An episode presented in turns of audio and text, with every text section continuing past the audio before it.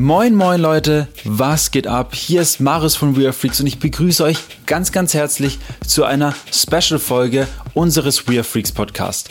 Ja, heute soll es um die Rave Kultur gehen, denn Mika hat sich letztes Jahr im Zuge des Berlin Dance Music Events mit Pascal Voltaire und Stefan Mahnhardt getroffen und die drei haben sich über die Rave-Kultur im Allgemeinen unterhalten. Ja, was hat sich verändert?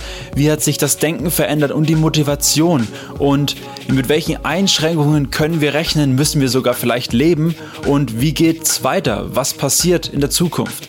Ja, um auch gar nicht so viel vorwegzunehmen, ich wünsche euch ganz viel Spaß mit dieser Folge. Wir springen direkt rein und somit würde ich sagen, have fun, enjoy it. We are freaks. Ja, herzlich willkommen zu unserem heutigen Talk. Ähm, ich freue mich sehr, dass ihr eingeschaltet habt. Heute geht es um das Thema Think and Act in der Rave-Kultur. Und heute zu Gast ist Pascal Voltaire und Stefan Mahnhardt. Pascal ist Künstler und Artist und repräsentativ heute für äh, die Sicht des Künstlers und auch die Sicht des Clubs. Und Stefan ist repräsentativ für eine Booking-Agentur und spricht aus seiner Sicht, aus seinen Erlebnissen, ähm, auch aus der Sicht des Clubs und aus der Sicht des Ticketing. Ähm, willkommen, schön, dass ihr da seid und ich freue mich aufs Gespräch. Ja, danke dir. Also äh, genau, ich bin Pascal Voltaire. Der ein oder andere äh, hatte vielleicht schon mal das Vergnügen, äh, ein bisschen zu tanzen, als ich ein bisschen musiziert habe. Ähm, ich mache das äh, jetzt seit knapp zwölf Jahren. Also bin ich im Berliner oder im Nachtleben allgemein verwandelt. Und genau, ähm, werde heute so ein bisschen meine Sicht der Dinge äh, als Künstler versuchen zu schildern, aber auch äh, aus der Sicht eines Bookers. Ich bin äh, unter anderem äh, einer der Booker des äh, Bürgerclubs in Berlin-Kreuzberg. Ja, danke Mika. Hi zusammen. Schön, dass wir uns hier jetzt bei unserem Büro in der Frankfurter Allee jetzt heute treffen konnten. Ähm, ich selbst bin schon seit ja, fast zehn Jahren jetzt im Nachtleben aktiv, habe das im Studium so ein bisschen angefangen aufzubauen. Es ging los eigentlich mit Clubveranstaltungen, die dann tatsächlich recht erfolgreich wurden, wodurch wir dann eigentlich diesen Agenturgedanken irgendwann gefasst hatten. Und darauf hinaus bin ich auch für das Booking im Flux in Land zuständig. Und wie auch der Pascal sind wir jetzt schon seit längerem auch für Ticket.io im Einsatz machen. Es gibt sich einfach die Hand immer wieder, dass du sagst, so dieses Full-Service-Thema, wo wir wahrscheinlich sicherlich im Laufe des Gesprächs auch immer wieder drauf zukommen werden, weil es ja auch Corona gezeigt hat, ist es halt eigentlich immer sinnvoll, dass du sagst, du bist ein bisschen breiter aufgestellt und das sind einfach verschiedene Sparten, die für uns im Agentursinne irgendwo sich immer die Hand gegeben haben. Ja, vielen Dank für die kleine Instruction von euch. Ähm, genau, ich möchte jetzt auf jeden Fall nicht dieses Thema Corona extrem ausrollen. Wir haben das ja alle ähm, über die letzten Monate und ähm, sehr gut durchgekaut. Deswegen, leider ja. Deswegen fokussieren wir uns heute wirklich auf die die Umsetzungen, die Handlungen, was aus, was daraus entstanden ist und welche Schlüsse wir ziehen können, welche Perspektiven wir eingenommen haben. Und wir steigen auch direkt mal in das ganze Thema ein.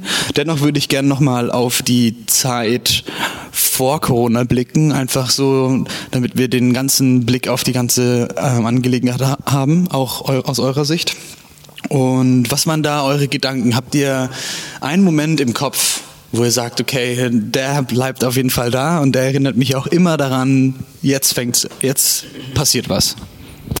Also ich hatte tatsächlich einen Moment, äh, der mir so ein bisschen in Gedanken geblieben ist. Ähm, ich hatte medial natürlich dann, äh, in der, ich glaube, das war im März 2020 äh, schon von der ganzen Thematik da mitbekommen. Das ist eine Nee, das war 2020, aber nicht schlimm. ähm, das ist ganze, ja tatsächlich, das ist ganze eine mediale Präsenz äh, hatte. Und ich weiß noch, dass ich äh, gerade auf dem Weg äh, zum äh, Bahnhof war, zum Hauptbahnhof, Berliner Hauptbahnhof. Äh, denn ich hätte eine Show in Münster gehabt und ähm, auf dem Weg zum Bahnhof ruft mir, oder schon angekommen am Bahnhof, ruft mich der äh, Veranstalter an. Ja, Pascal, äh, bist schon unterwegs? Oder ich so, ja, da wollte jetzt gleich in den Zug einsteigen. Ja, bleib zu Hause, wir dürfen nicht aufsperren. Ich so, hä, wie, was? hä, hab's halt gar nicht verstanden, was gerade irgendwie los ist. Und ähm, es hat für mich dann tatsächlich auch einen kurzen Moment gedauert. Ähm, zu realisieren, was da gerade vonstatten geht. Ne? Das halt innerhalb, also mit diesem Booking, was da quasi gecancelt wurde, ist dann innerhalb kürzester Zeit, also wirklich innerhalb von ein paar Stunden, als es dann hieß Lockdown, äh, äh, sind sämtliche Shows erstmal für, für die nächsten Wochen halt weggebrochen und hab's erstmal so im ersten Moment gar nicht so richtig blicken können, was da überhaupt jetzt abgeht. Ja gut, es hat sich in dem Moment, glaube ich, ja auch eher so Tempo der angefühlt. Man wusste ja noch nicht, was da auf einen zukommt. So, es hieß jetzt erstmal, ja, okay, wir gehen jetzt mal, ich weiß gar nicht, war anfangs die Rede von zwei Wochen Lockdown oder so. Das heißt, du wusstest erstmal, in den nächsten zwei Wochen geht nichts. Aber um auf deine Frage zurückzukommen, ich habe da auch tatsächlich jetzt im Nachhinein einen recht äh, witzigen Moment, den ich auch so nicht vergessen werde. Ähm, und zwar war bei uns der Geschäftsführer, der Tom, der eben im Flux auch äh, hier federführend alles macht, war eben so drei, vier Wochen im Urlaub, kostet, äh, Costa Rica unterwegs und hat gesagt, ja cool, er hat mir schon geschrieben auf dem Heimweg, er ist jetzt wieder voll motiviert, jetzt geht's echt wieder los, Clubgeschäft und so, weil du warst halt auch irgendwann ausgebrannt, weil wir so viele Sachen gleichzeitig gesteuert haben. Und dann hat gesagt, ja, er freut sich total. Das war so irgendwie, was weiß ich, eben der Freitag bevor des Lockdowns. Ja, dann habe ich gesagt, ja, okay, das ist schön, dass du motiviert bist, aber vielleicht machst du mal die deutschen Medien an, ja. Und Ende vom Lied war dann wirklich tatsächlich so, dass wir eigentlich dann einen Tag nach seiner Ankunft den Club schließen mussten, was jetzt natürlich in, dem, in der Situation nicht witzig war, aber so diese Euphorie, die er versprüht hat, die ihm dann von heute auf morgen so genommen wurde, war, ja, das ist der Moment, den werde ich auf jeden Fall nicht vergessen. Ähm, und hat euch in diesem Zeitraum etwas, also wir haben jetzt gerade die Gedanken geschildert, was waren die Handlungen, die daraus gefolgt haben? Also seid ihr dann nach Hause, habt euch eingesperrt und ähm, ja, geweint, in Anführungszeichen, was waren so, ja, die Energie, wo ist die Energie dann hingeflossen? Ja. Also tatsächlich kann ich für meinen Teil sagen, dass ähm, wie ich eben doch gerade schon meinte, äh, ich das lange nicht realisiert habe, ich das nicht abschätzen konnte, was es genau bedeutet. Ne? Wie Stefan auch gerade sagte, hieß ja erstmal, ich glaube, zwei oder drei Wochen.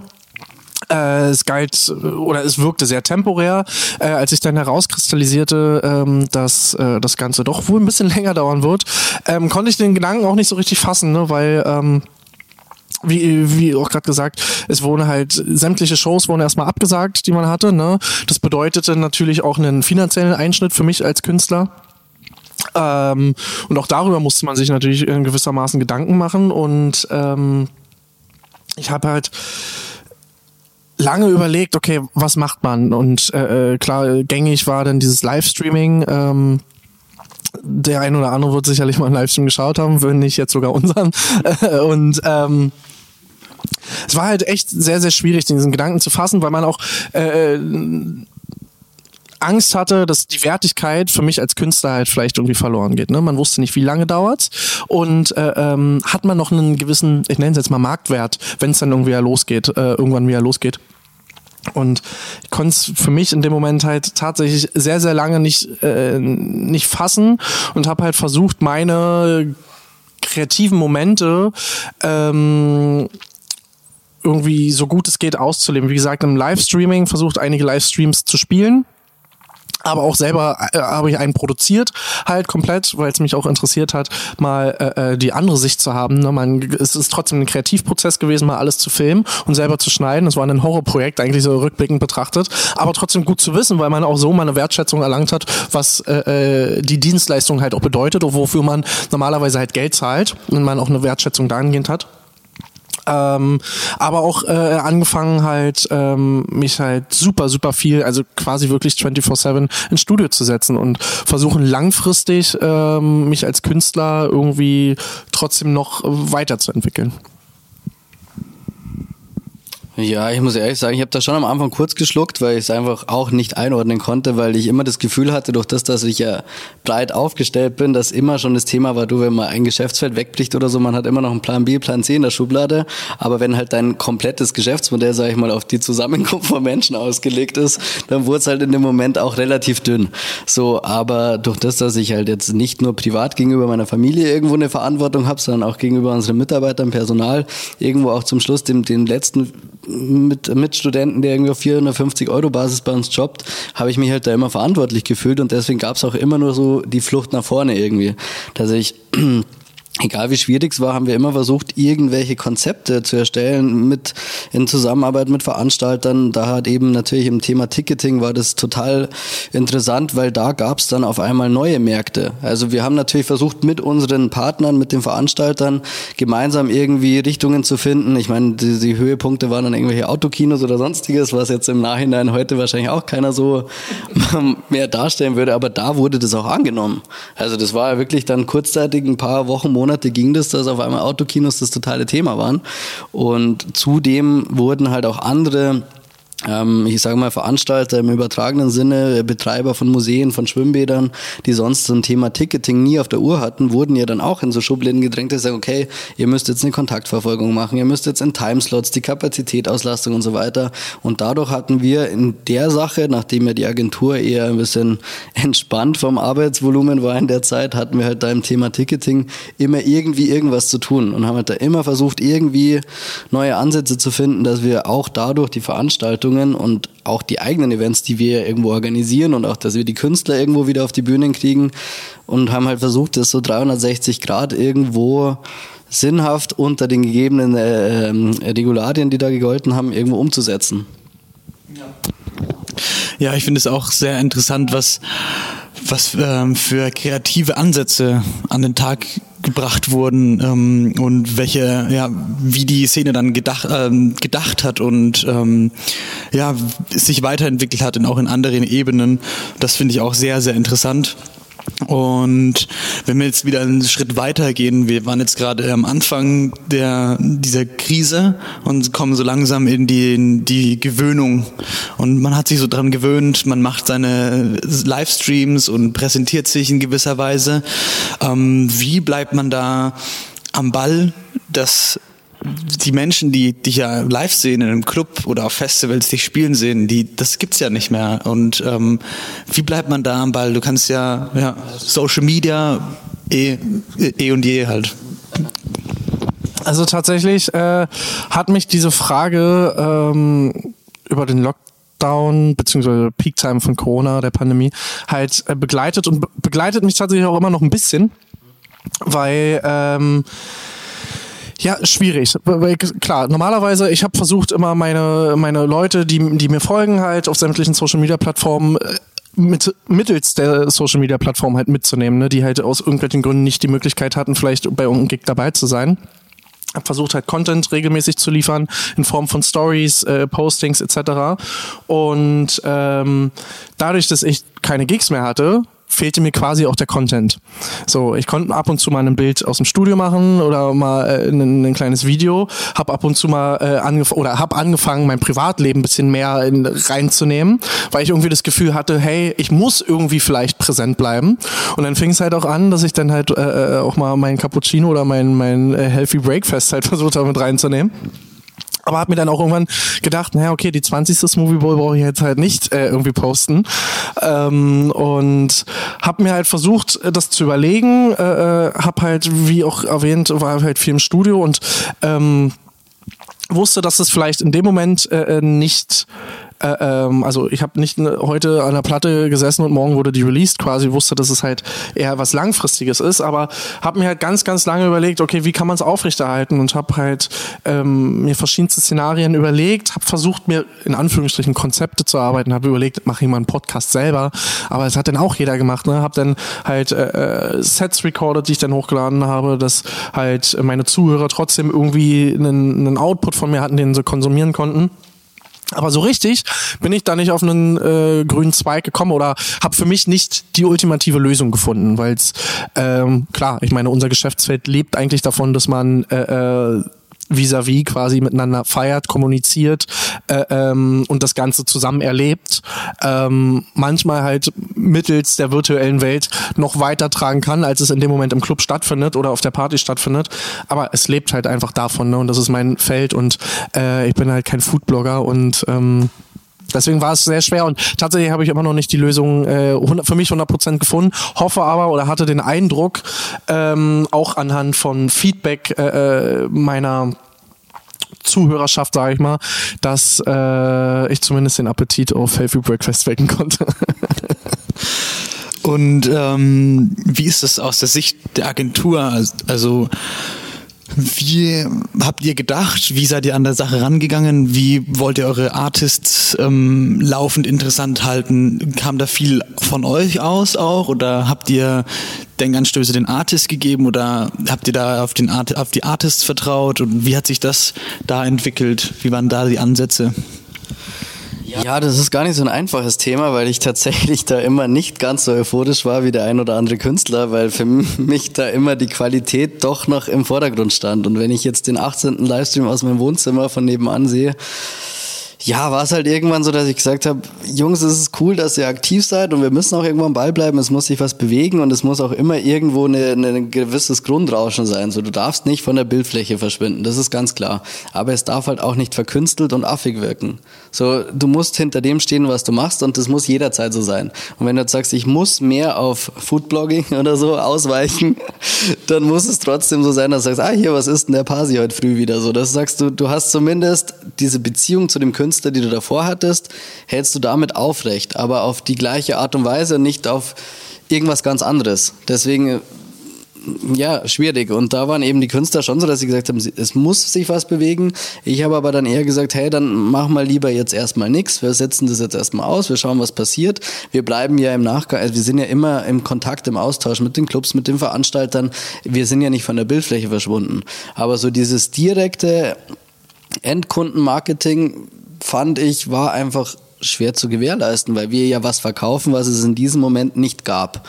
Deswegen war das eigentlich ein schmaler Grad und manche konnten das besser verkaufen, weil es zu, ich sage jetzt mal böse, dem Produkt gepasst hat, so, weil ein Künstler an sich muss ja funktionieren heutzutage.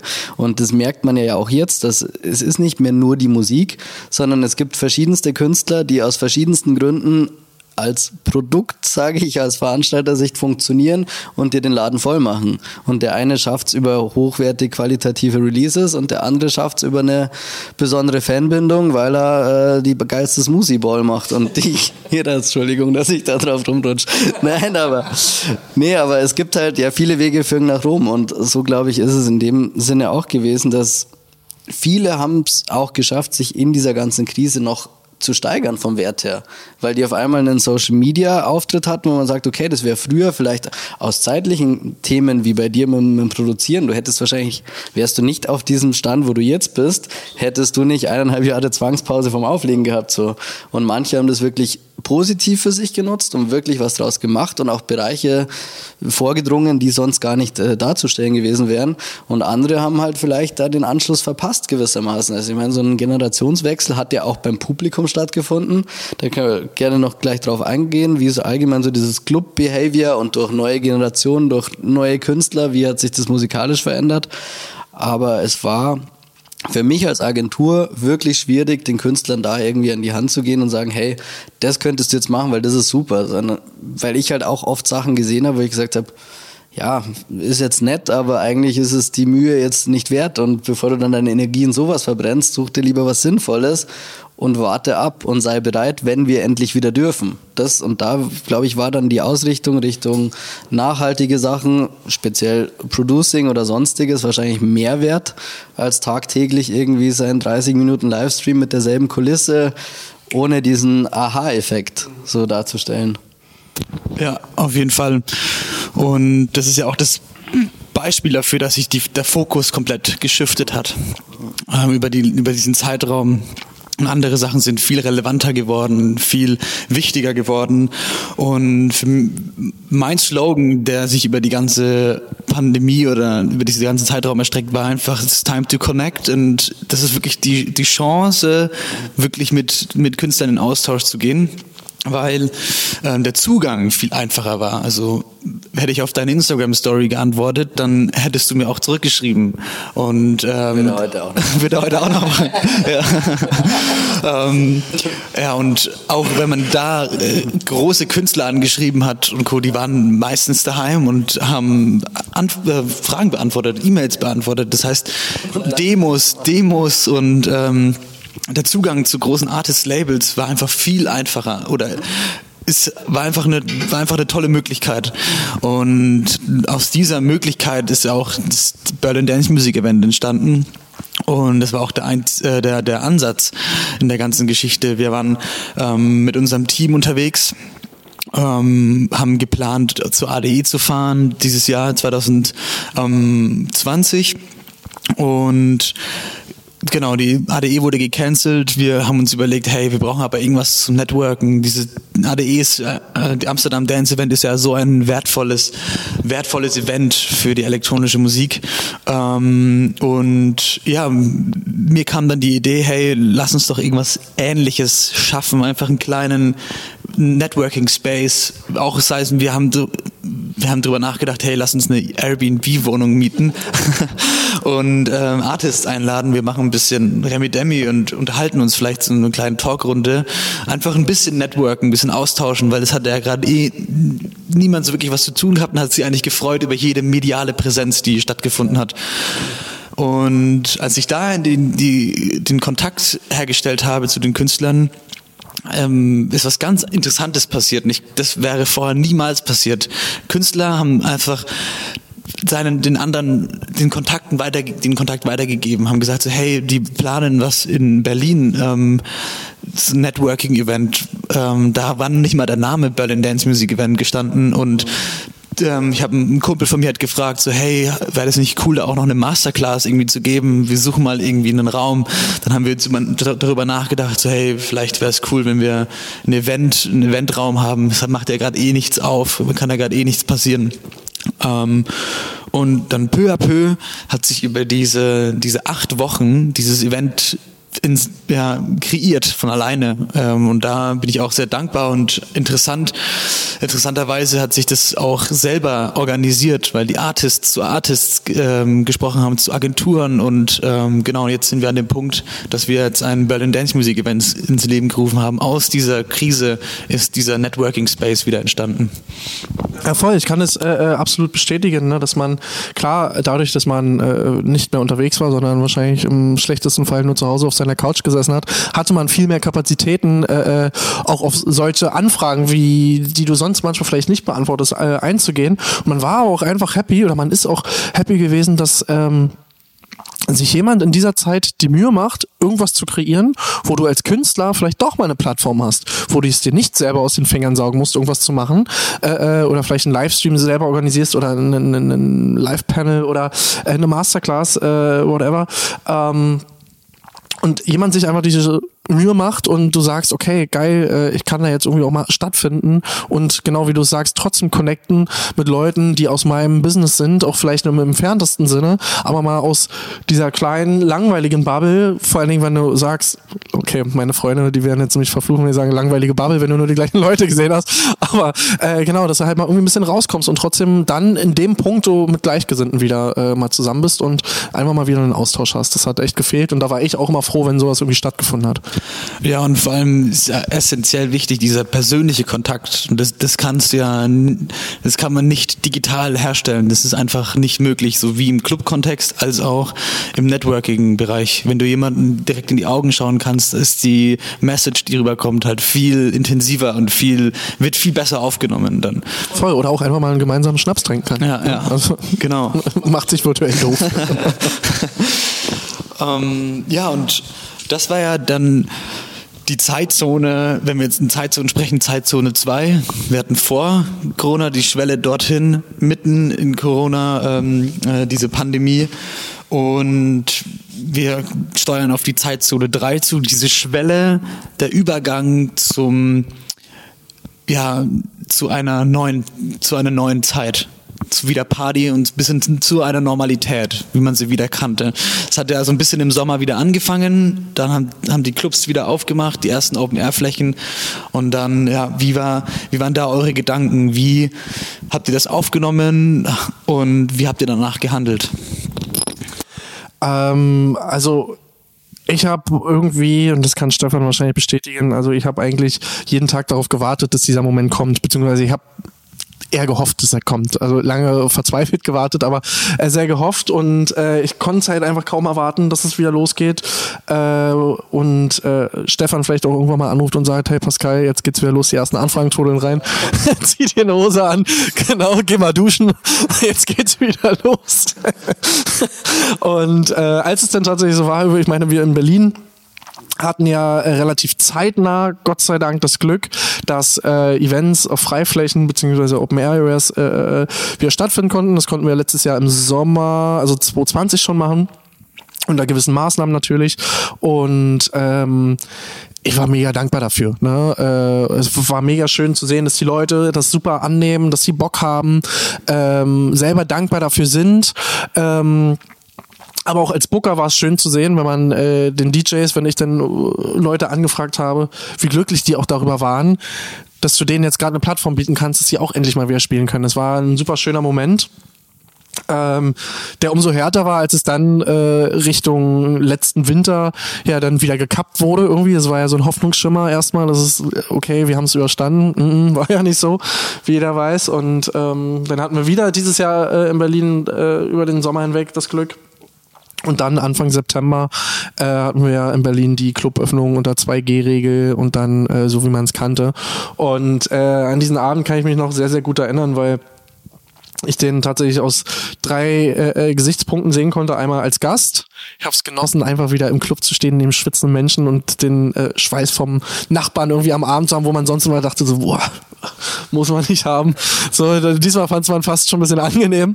Ähm, dann als, äh, als Booker natürlich, wie eben auch schon erwähnt, dass man den DJs halt auch wieder, ich will jetzt nicht sagen gefallen tun konnte, aber wieder endlich diese sehnsüchtige äh, Plattform halt wieder bieten konnte und als DJ halt äh, äh, zu sehen äh, und zu spüren, ähm, wie die Leute halt ausflippen und es einfach genießen unter nenn's mal normalen Bedingungen halt eigentlich wieder feiern zu können und äh, einfach mal die Sau rauszulassen und einfach mal das, was war oder auch sicherlich trotzdem ja noch ist, das ist ja nicht zu vergessen, aber für einen Zeit, für, für einen Augenblick einfach mal zu vergessen und einfach mal in diesem Moment zu sein und einfach mal nur Spaß zu haben. Und ähm, ich glaube, das ist auch trotzdem ein Moment in meiner äh, Laufbahn bisher, den ich trotz allem, was war, äh, äh, sehr positiv im, im, im, im im Gedächtnis behalten werde, weil es noch eine ganz andere und eine gewisse Wertschätzung für das Ganze bringt und ähm, ich mich trotzdem an diesen Moment immer äh, gerne zurückerinnern werde und hoffe mal, dass es einfach so bleibt.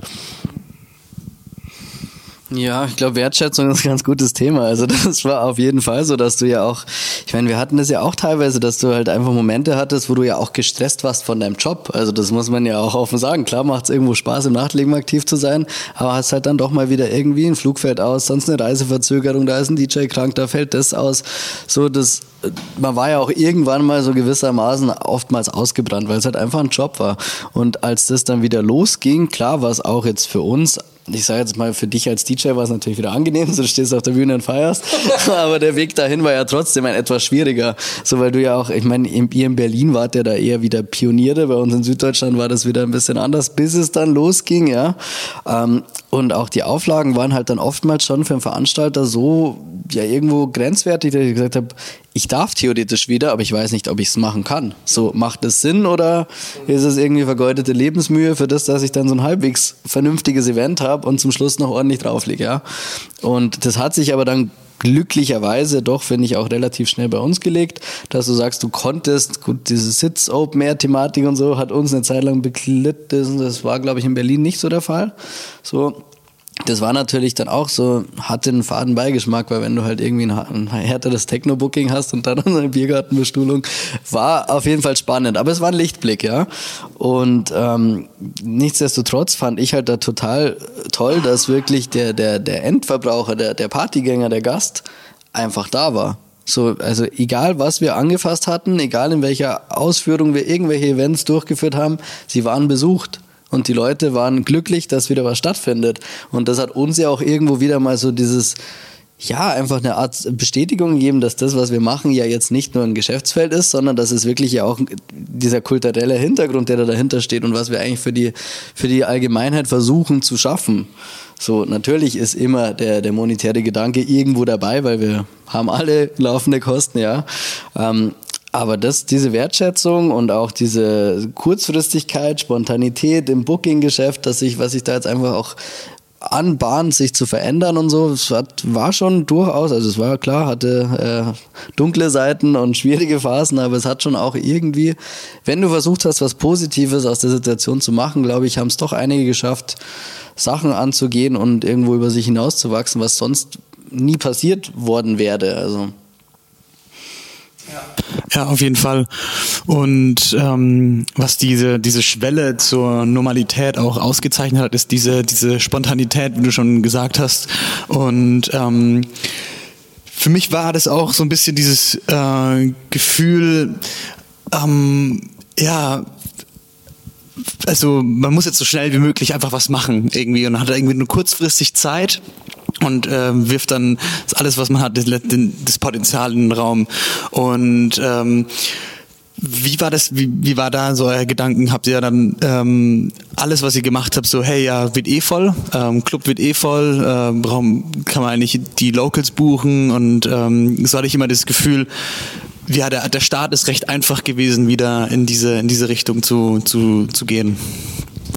Äh, aus Clubsicht, ähm, beziehungsweise auch äh, ähm ja, doch, erstmal aus Clubsicht ähm, würde ich sagen, klar, man hat nicht gedacht, wird eh voll, deswegen buche ich äh, nur Locals, sondern man hat einfach ähm, man musste aus verschiedensten Beschränkungen, also die ja trotzdem äh, äh, lange Bestand hatten, äh, wenn man eine Veranstaltung durchführen wollte, ähm, musste man sehr lokal buchen. Einfach aus dem Grund, ähm, Travelkosten als Club äh, äh zu tragen, gerade internationales Booking, Reisen schwierig, äh, auch immer noch ja immer so ein Ding ähm, wollte man sich sparen, weil man ja nie 100% wusste, werde ich dieses Event so durchführen. So, deswegen hat man natürlich auch äh, äh, auf Local zurückgegriffen, hat sich Reisekosten gespart, ne? also demnach Kosten gespart. Vorleistung gehen, so. Das war das Interessante in der Sache, oder? Ja, und man hat sich einen Aufwand gespart und man hat auch einfach ähm, den Moment gehabt, dass du äh, äh, wusstest, wenn ein Event absagt, dass du halt eher freundschaftliche Beziehungen erstmal im Booking bevorzugt hast, ähm, weil du genau wusstest, du konntest ohne Probleme zu ihm sagen, hey, äh, findet doch nicht statt aus bekannten Gründen. Ähm, und du wusstest, okay, du hast jetzt aber keine Vertragsklauseln, die du vielleicht erfüllen musst oder hast eine Vorleistung, wie Stefan gerade meinte, schon äh, äh, ähm, gehabt, die du halt nicht erstattet bekommst. Und ähm, das fand ich oder finde ich im Endeffekt eigentlich einen sehr, sehr schönen Nebeneffekt, weil wenn man sich so zurückblickend äh, die Veranstaltung anschaut, ne, ähm, gab es ja schon einen sehr extremen Headliner-Kult.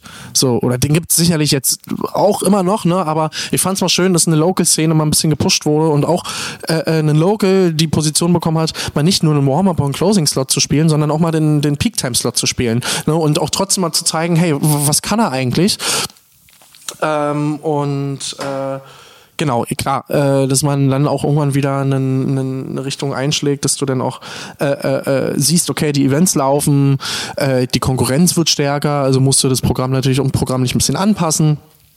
Und ähm, das ist halt ein also fand ich interessant und finde ich eigentlich einen schönen Push halt für die Local-Szene. Also so zumindest aus Berliner Sicht und auch Clubsicht irgendwie. Ja, find, also definitiv, dem kann ich sehr zustimmen. Und was sich auch aus dieser ganzen Geschichte ähm, entwickelt hat, ist, dass manche Künstler an Relevanz verloren haben. Also es hat eine gewisse natürliche Auslese äh, stattgefunden. Ähm, Künstler, die sich in, durch diese Krise gehalten haben, die einen Weg gefunden haben, mit, sein, mit der Crowd, mit seinen Fans irgendwie zu connecten.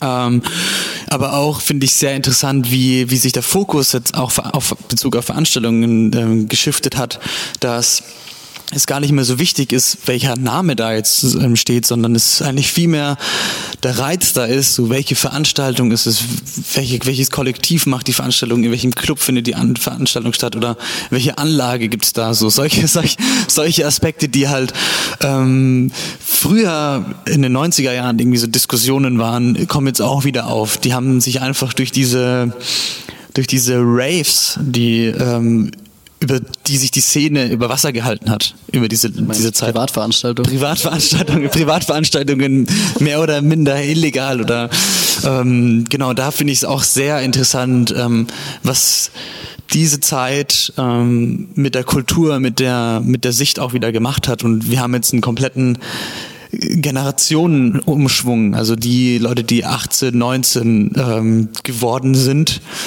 ähm, hingen ja nur auf, auf eigenverantwortliche oder eigene veranstaltete Raves, Partys ab und ähm, genau.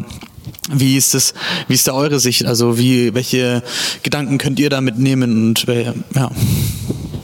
Ja, also die Selektion gibt's ja so wahrscheinlich immer. Es ist ja jetzt ein Künstler, ist halt auch eine begrenzte Zeit Künstler, so weil sich ja auch der Musikgeschmack, die, die Generation des Alters verändert sich ja vieles.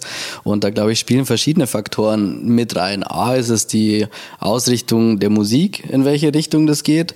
Dann ist es natürlich, wie du sagst, dieser Generationswechsel im Club, was ich jetzt auch total intensiv äh, gemerkt habe, jetzt bei uns hier im Flux in Landshut, ist es ja so gewesen, dass wir eigentlich, wir waren immer ein Laden, der quasi keinen Vorverkauf hatte, weil wir auch seltenst irgendwie wirklich am Limit waren, dass wir sagen, wir können heute keinen mehr mehr reinlassen und so. Sowas gibt es halt bei uns in dem Maße nicht. Seitdem wir jetzt aber geöffnet haben, waren natürlich die ersten drei, vier Wochenenden komplett sold out und alles über den Vorverkauf. Und das ohne namenhafte Künstler, sondern wir sind online gegangen und sind halt sofort von heute auf morgen ausverkauft gewesen. Freitag, Samstag, die nächste Woche wieder. Und da ist es halt auch so, warum ist es gewissermaßen so? Weil eben diese Leute, die im Lockdown noch nicht feiern konnten, die 17, 18, 19 sind, die kennen das ja jetzt nur mit Vorverkauf. So, die haben das jetzt kennengelernt und sind durch den Vorverkauf dann auch irgendwann, haben die gemerkt, scheiße, ich habe kein Ticket mehr gekriegt und ich komme ja gar nicht rein. Und ich war jetzt auch äh, einen Abend äh, im, im Laden selbst und da ist es mir halt auch extrem aufgefallen, dass ich selbst die 80 Prozent der Gäste nicht mehr kennen, weil es einfach nicht mehr mein Alter ist. Und dass die natürlich eine ganz andere musikalische Ausrichtung hat, wie jetzt wir, die ja irgendwo auch die Personen, Künstler buchen, die wir selber ja irgendwo noch kennen vom früher, als wir selber Partygänger waren und sonstiges. Das hat sich jetzt total gewandelt, weil mir kommt auch vor, dass der Sound allgemein etwas härter wird was natürlich auch zu diesen privaten Events und illegalen Raves und was es halt jetzt die letzten eineinhalb Jahre gegeben hat, klar, die spielen halt ganz anderen Sound, der halt jetzt momentan irgendwo wieder ein Hype ist und dadurch allein dadurch selektiert sich das ja, dass du sagst, wenn du jetzt in einem anderen Bereich tätig warst musikalisch, der ist halt jetzt momentan nicht mehr so gefragt und wenn du dann jetzt über die letzten eineinhalb Jahre auch noch Social Media mäßig nicht unbedingt super präsent warst und vielleicht eh schon, ich glaube, dass es auch eine Rolle spielt, wenn du eh schon am Zenit warst. Es gibt ja gewisse Künstler, die sind einfach seit zwei, drei, vier Jahren auf einem sehr, sehr hohen, guten Niveau es ist ja logisch, dass es nicht irgendwann geht es ja wieder nach unten. Ich meine, in Deutschland gibt es eine gewisse Kapazität, es gibt eine gewisse Clubdichte und irgendwann muss es ja zwangsläufig stagnieren. Ist ja überall so. Und ich glaube, das hat halt jetzt einfach die ganze Thematik beschleunigt. So, und jetzt kommen halt neue, frische Künstler gewissermaßen nach mit einem neuen Soundbild auch irgendwo. Ja, kann ich tatsächlich nur bestätigen. Wenn man auch äh, schaut, so auch in, in, in, in Künstlersicht, ne, diese äh, Privatveranstaltung, die wir gerade schon benannt haben, äh, da hat ja nie einen, einen oder selten, höchst selten wahrscheinlich, äh, oder keiner, der sich bekennen will, äh, ähm, äh, aufs, also kein professioneller Künstler gespielt, ne, weil auf so ein Events äh, gibt es kein Budget, wo du einen Headliner, sage ich jetzt mal, buchen kannst, ne? Oder eine Agentur sogar äh, mit beauftragst, ne? Da ist es der äh, der Bedroom DJ oder der WG-Kumpel oder äh, die WG-Freundin halt äh, gewesen, die halt gefragt wird, ey, hast du Bock zu spielen? Oder die so ein bisschen hobbymäßig machen und sagen, vielleicht aus Eigeninitiative so, ich mache jetzt mal einen Rave und äh, zock halt den ganzen Abend, ne? Und diese Nachzügler, sag ich mal, diese Jungen, die halt, wo das quasi äh, deren Weise die Clubs nicht kennenlernen durften und konnten, weil sie halt geschlossen waren, halt auf solchen Events stattfanden, sind das halt die einzigen Acts, die sie halt kennenlernen konnten. Ne? Klar, über Spotify und Co. hast du mal irgendwie was gehört und findest was cool, aber eine echte Performance hast du ja so nie erlebt von dem Künstler. Also kannst du ja auch selten entscheiden, ob ich den cool finde oder nicht. So, und dann wird das, das natürlich sehr stark geprägt, vielleicht auch minimiert irgendwie, ne, gar nicht mit dem, mit der vollen Vielfalt, die äh, eigentlich existent ist. Ähm, was aber auch okay ist, weil so entsteht auch wieder, dass die Local-Szene, wie ich es vorhin schon meinte, ein bisschen gestärkt wird und ähm, sich einfach auch neue Sachen entwickeln. Für mich war es natürlich aber auch so, so, was ich vorhin meinte, als ich meinte, äh, also dass ich nicht wusste, ja, hat man noch den Marktwert, wenn es wieder losgeht, ne? Weil die Leute zum Beispiel, die halt, ähm, wie gesagt, jetzt gerade 18 geworden sind, ne, die kennen mich höchstens oder kennt, ja, kennt mich höchstwahrscheinlich nicht, ne? So, also spiele ich im Club und wenn es heißt, Pascal Voltaire spielt, dann denken die sich, ja, mir scheißegal. So, ne? So, und andersrum ist es aber auch so, dass viele Freunde oder viele Leute, die mich bis jetzt begleitet haben, ne, das jetzt vielleicht auch ein Punkt war und gesagt haben, ey, ich hatte eine schöne Feierzeit, äh, äh, reicht dann jetzt auch mal, ich gehe jetzt vielleicht einmal pro Monat oder alle zwei Monate weg. Ich sehe es halt an meinen Freunden. Früher sind meine Freunde ständig zum, zum Gig mitgekommen. Ne? Jetzt bin ich froh, wenn ich mal einen auf die Gästeliste schreiben darf. So, und ähm, das hat sich natürlich auch bewegt und äh, das hat natürlich auch irgendwie einen keinen Druck erzeugt, äh, war für mich ein Ansporn, irgendwie zu zeigen, hey, komm, äh, finde irgendwie statt und versuche auch diese, diese ähm, Sorge, sage ich jetzt mal, vielleicht äh, aus der Welt zu schaffen. Und was macht denn einen, einen Künstler relevant? Also wie, wie hat es ein Künstler geschafft, über diese Zeit relevant zu bleiben? Also was ist da euer, ja, eure Sicht auf die, auf die, auf diese Sache? Ähm ja, super schwierig, wie wie es vorhin halt ja schon meinte, ne, dass ich für mich selber halt nicht so richtig äh, den Punkt greifen konnte. Okay, wie wie bin ich jetzt am Start? Was mache ich?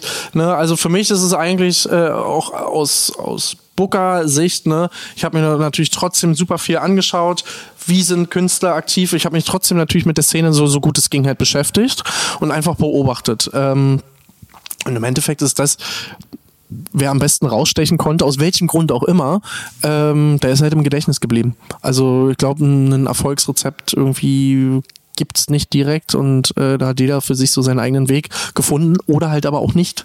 Ne? Auch das muss man sagen, dass das einige vielleicht nicht geschafft haben, vielleicht trotzdem Glück haben, äh, dass sie halt äh, dann im normalen Pensum weitergebucht werden, aber der eine oder andere vielleicht halt auch nicht. Ja. Und jetzt einfach nochmal auf diese Zeit, auf diese Zeitzone zu blicken. Wir waren jetzt gerade in der, der Schwelle. Ähm, die ersten Partys unter normalen Bedingungen haben wieder stattgefunden. Und wir befinden uns ja jetzt gerade in einer gewissen Normalität und steuern jetzt auf den Winter zu. Und was sind da eure Gedanken? Fokussiert ihr euch da wirklich auf 2021 und sagt, hey, das bringen wir jetzt so gut wie möglich ähm, über die Bühne und denken gar nicht erstmal weiter darüber hinaus. Was sind da so eure, eure Gedanken und Handlungen?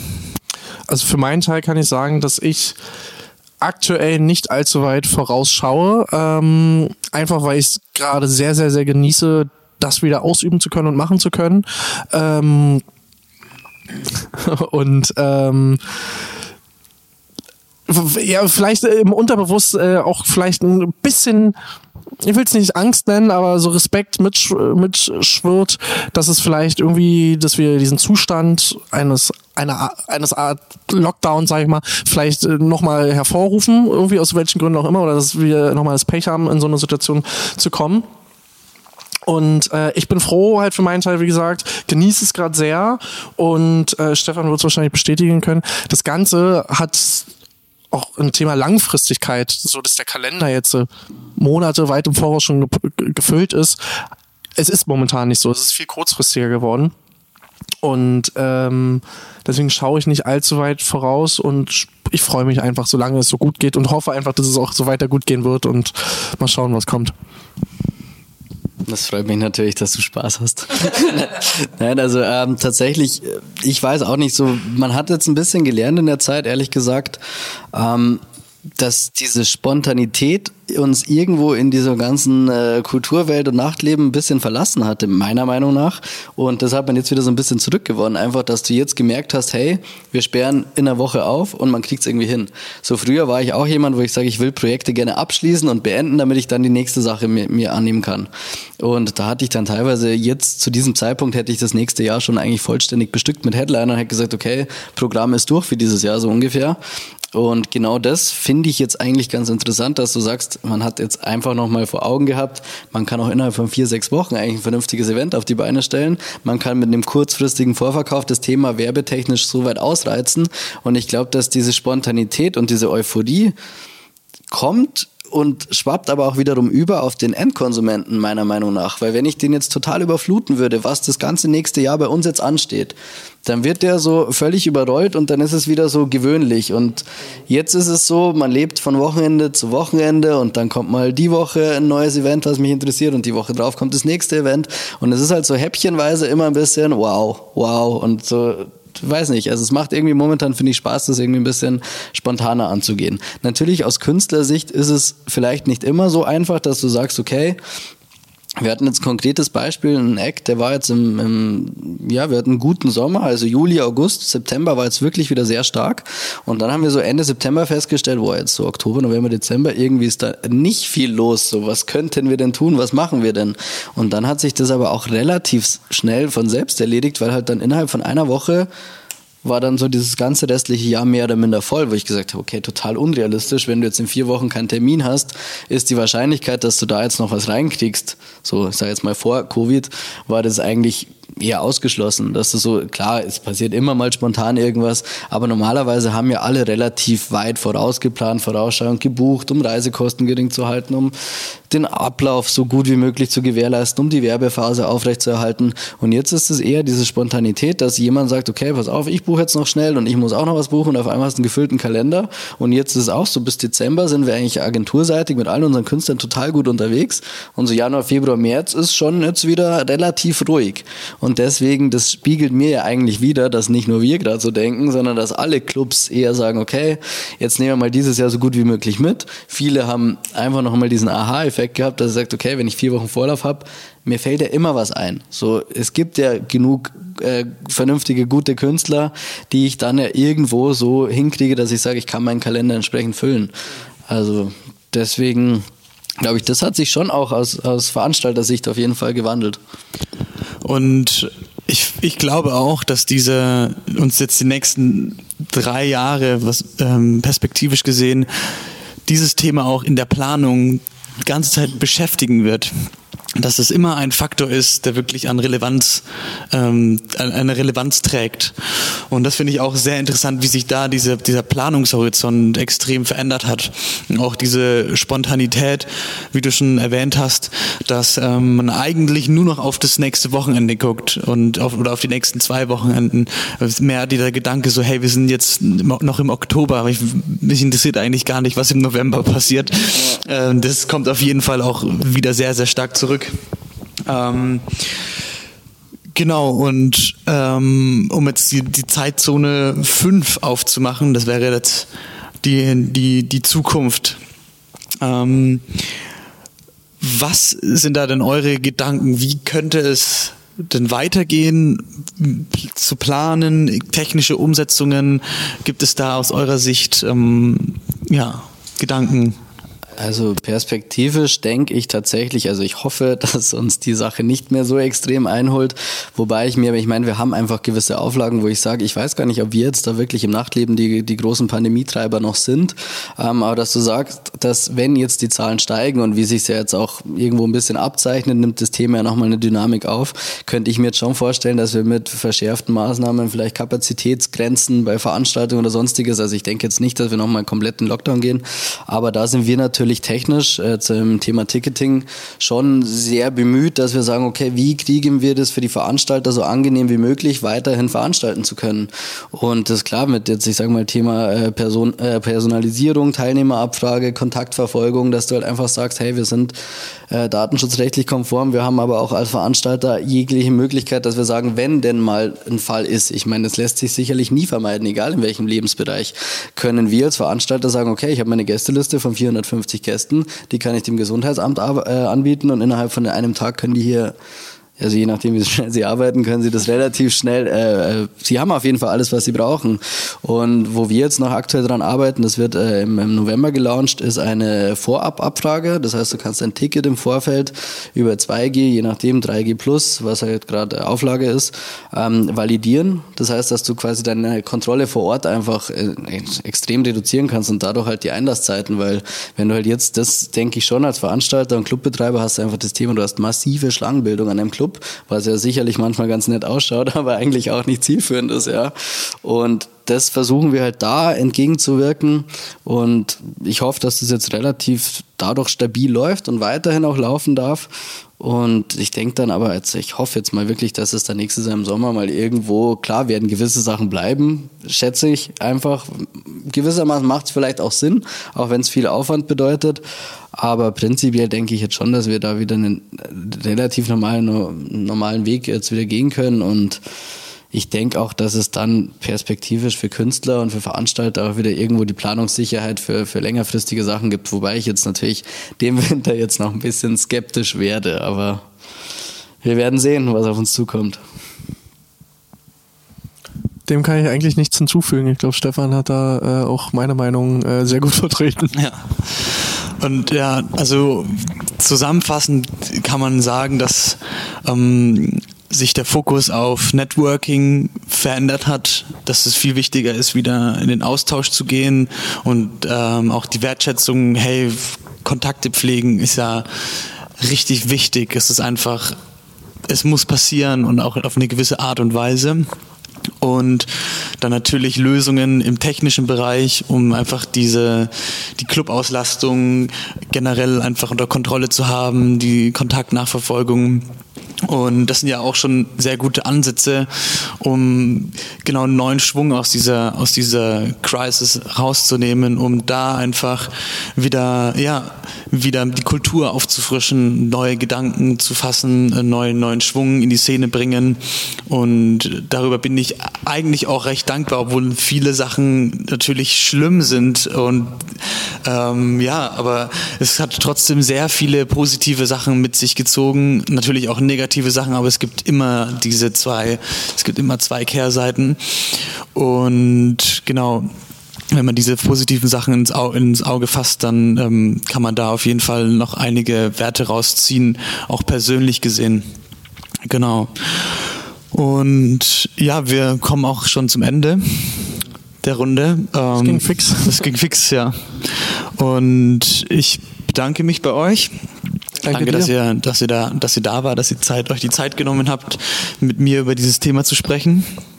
Und Genau, ihr könnt noch gerne ähm, den Zuschauern, den äh, Hörern mitgeben, wo man euch folgen kann, wo man euch ähm, treffen kann, besonders dich als Künstler. Ähm, genau, was so deine re relevanten Plattformen sind, dir zu, dir zu folgen.